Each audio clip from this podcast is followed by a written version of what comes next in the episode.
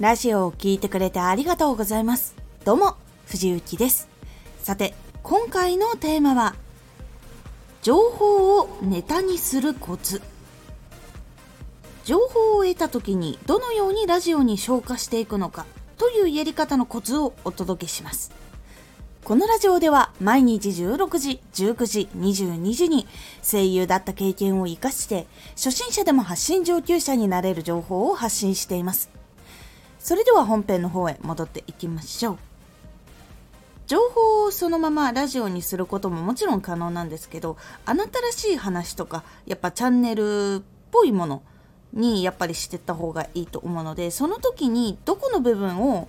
考えると結構変わるのかっていう部分をお話しします。まず情報を得た時次に考えるのは自分のラジオにまず関係があるものなのかそして工夫したらつながるものなのか。ここの部分になります。いわゆるそのラジオだったらラジオ関係の情報だったらそのまま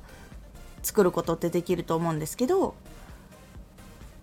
ラジオのことを発信しているんだけどもアニメでヒットした作品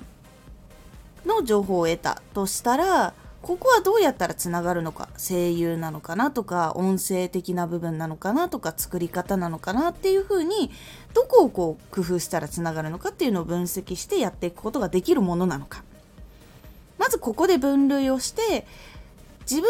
今のラジオでは工夫しても難しいものとラジオに関係がなさそうなものっていうのは自分の知識としては入れておいて発信の時はまだこれは今出すものじゃないっていう風にストックする。っていう風に分類をします。そしてその中からラジオにできるものっていうのが出てきたらしっかりそのことを考えてじゃあこのラジオをどういう風に作っていこうかって考える時にはリスナーさんこれに興味を持って聞きに来てくれた人。この情報で何を届けられるのかそれが楽しみなのかワクワク感なのか感動なのかそれともこう背中が押されるこう勇気が湧いてくるのかとかもしくはあこの情報があることで悩みが解決できるのかとかそういう部分を考えてもう一つその聞いた方がどういうふうにこう感じてもらえるかこれがあって嬉しかったなとかこういうこともっと聞きたいからフォローしたいなとかどういうふうにこう思ってもらえるのかっていうところこの2つを考えて作る。というふうにしていくことで得た情報をラジオのネタとしてしっかり消化する。でラジオのしっかりとしたその役割っていうのも果たしてくれるっていうラジオを作りやすくできるようになります。情報をそのままラジオにするってなるとその自分のチャンネルでの目的とか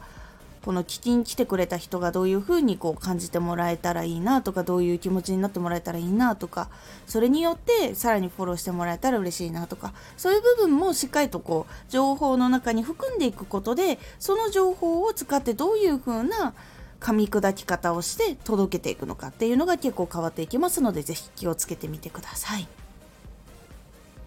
今回のおすすめラジオできないことをやってみる。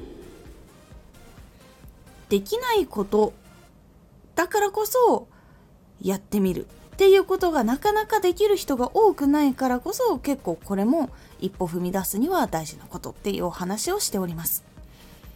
このラジオでは毎日16時、19時、22時に声優だった経験を活かして初心者でも発信上級者になれる情報を発信していますのでフォローしてお待ちください。